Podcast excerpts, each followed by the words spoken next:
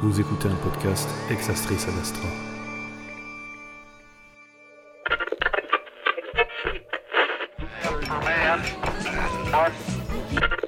J'ai un support décalé ici. Je crois que c'est de l'audio.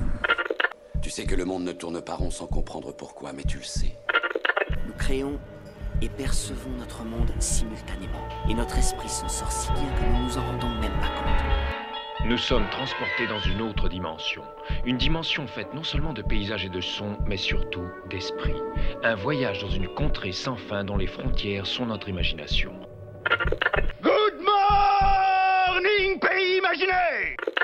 Bonjour enfants des étoiles et bienvenue sur le podcast de Ex Astris ad Astra. Pour cette première mini-émission, alors pourquoi mini-émission? Parce que dans les mini-émissions, je vais être amené à traiter, à partager avec vous des sujets euh, qui sont un peu éparpillés, qui parlent de plein de petits détails euh, euh, et il n'y a pas de chronologie sur une seule histoire comme on va pouvoir le traiter dans les émissions. Donc je ferai ponctuellement comme ça des mini-émissions pour pouvoir justement vous présenter bah, un fait nouveau lié à un thème.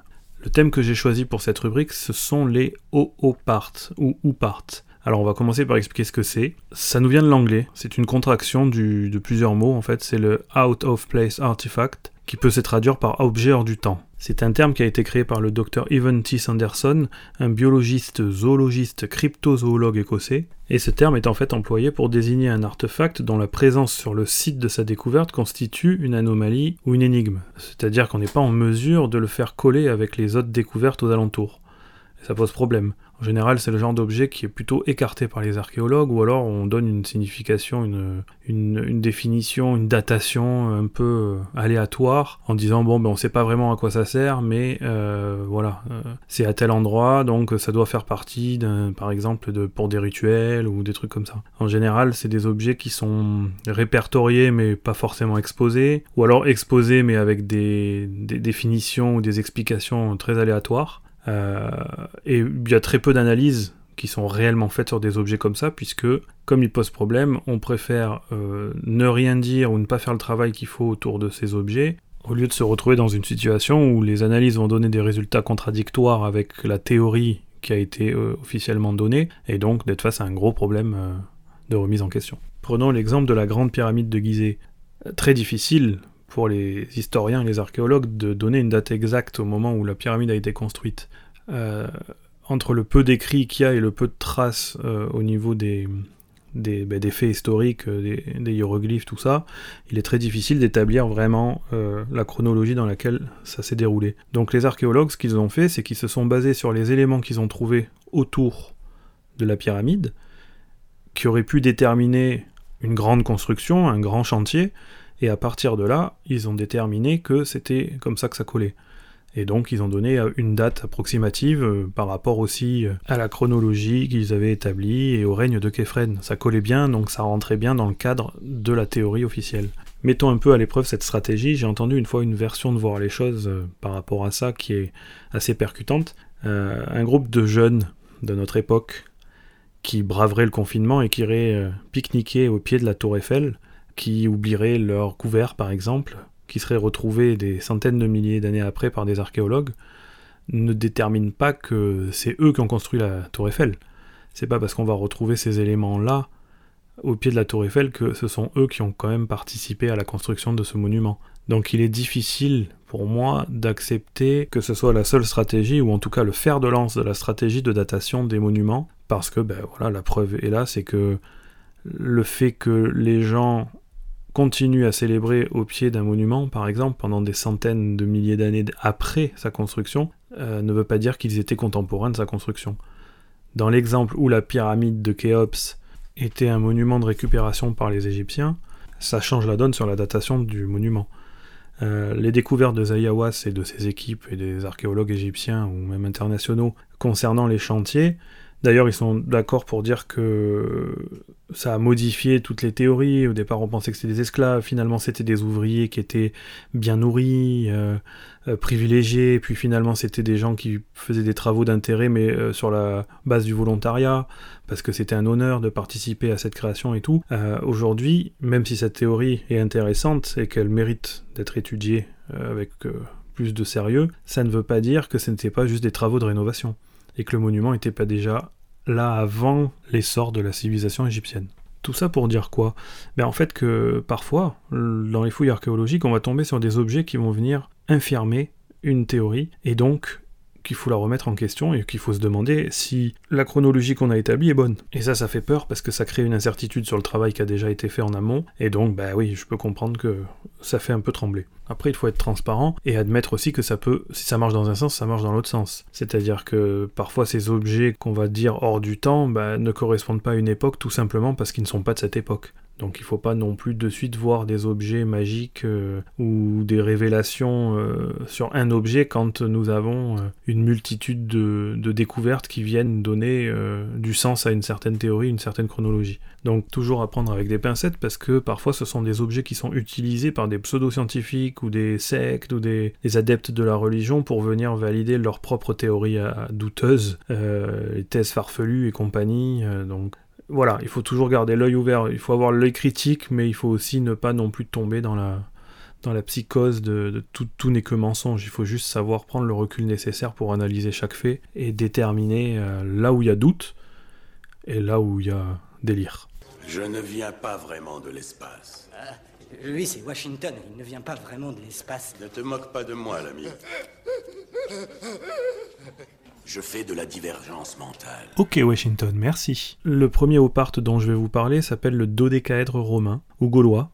On ne sait pas vraiment du coup, puisqu'on a, on a du mal à savoir ce qu'est cet objet et quelle en est l'utilité, pourquoi il aurait été fabriqué, il y a des théories. On va voir ça ensemble. Alors un dodécaèdre c'est quoi? C'est un polyèdre à 12 faces. Alors pour vous donner une idée, c'est comme un dé, sauf qu'au lieu de posséder 6 faces, il en possède 12, 12 faces pentagonales, ayant chacune un trou circulaire en son centre. Ils ont été faits soit en bronze, soit en pierre, et euh, ils ont été retrouvés au nombre de 80 pour l'instant, sur le territoire européen, on va dire, euh, anciennement territoire de l'Empire romain, puisque on en a retrouvé seulement en Belgique, en Allemagne, en Grande-Bretagne, en Hongrie, en Autriche, en Suisse et majoritairement en France. 30.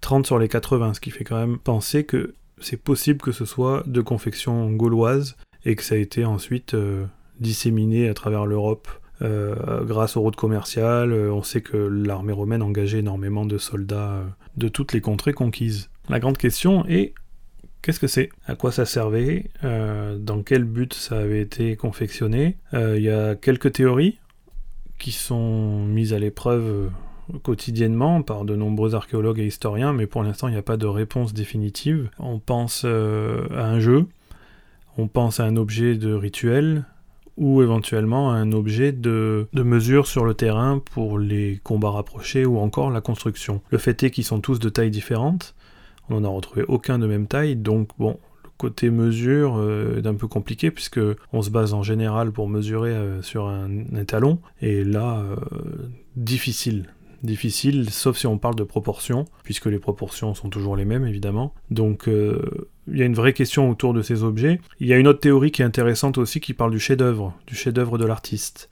Une sorte de faire-valoir qu'un artiste pourrait présenter à un potentiel acheteur euh, pour, ben, pour, justement justifier de ses capacités euh, et de ses compétences, de son habilité à fabriquer un objet aussi complexe, puisque bon, il faut le dire, c'est pas si facile que ça à, faire, surtout euh, à la main. La théorie de l'outil de mesure semble intéressante puisque que ce soit pour le terrain, euh, la construction ou éventuellement l'astronomie, puisque ça possède 12 faces, donc il y a peut-être un lien avec le cercle zodiacal, les 12 signes du zodiaque, les constellations, mais à la manière d'un code, il n'a pas encore été déchiffré et on n'a pas encore trouvé comment s'en servir.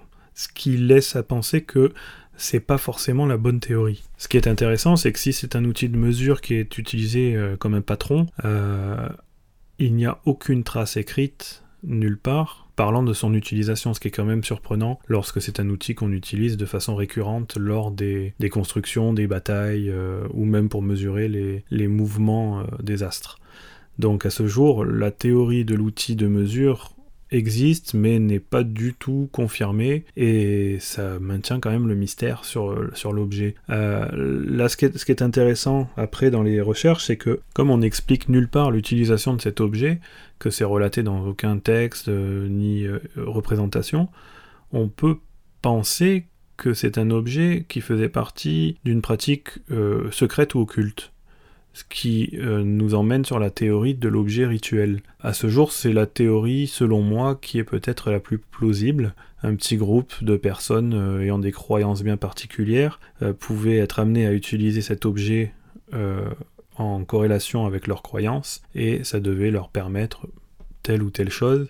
Certains avancent même que c'était un outil de divination, qu'il pouvait être utilisé pour prédire l'avenir. Euh, mais bon, encore une fois, euh, très difficile de prouver ou de venir confirmer une théorie sur, le sujet de la ritualisation de la religion et des croyances, puisque ça peut se perdre, ça peut disparaître, d'autant plus quand c'est une pratique euh, secrète puisque on sait très bien qu'en général, le conquérant impose sa religion et bannit toutes les religions qui étaient en place avant son arrivée. Donc, euh, dans le cas où c'était par exemple une pratique euh, liée aux croyances gauloises, elles ont sûrement dû être interdites euh, avec l'arrivée des Romains, en tout cas pour la majorité, donc il est possible qu'on ait perdu toute trace de l'utilisation de cet objet, ce qui nous laisse aujourd'hui dans l'impasse quant à la manière d'interpréter l'utilisation de cet objet.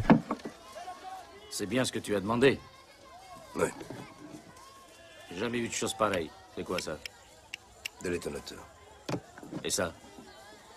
Qu'est-ce que c'est que ça? Une lumière bleue. Et ça fait quoi? Du bleu. Je vois. Et oui, vous l'avez compris, la réponse peut être très simple, sauf qu'on n'a pas encore réussi à déterminer laquelle est-ce.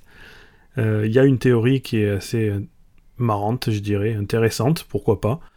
Martin Aylett, euh, un YouTuber anglais, a mis en ligne une vidéo qui explique comment utiliser le dodécaèdre pour euh, tricoter des gants euh, en laine, apparemment. Donc, bah, pourquoi pas? Pourquoi pas, c'est une théorie comme une autre qui a le mérite d'exister, même si la complexité de confection de l'objet ayant pour but la fabrication de gants en laine me paraît un petit peu osé, si je puis dire. Et voilà, c'est la fin de cette mini-émission. J'espère que ça vous a plu. Si vous avez aimé, vous pouvez liker. Si vous êtes intéressé par ce qui est à venir, vous allez pouvoir vous abonner. Je serais très curieux d'avoir vos théories sur l'utilisation de cet objet, euh, ou si vous avez des informations secrètes euh, concernant, euh, concernant le dodécaèdre.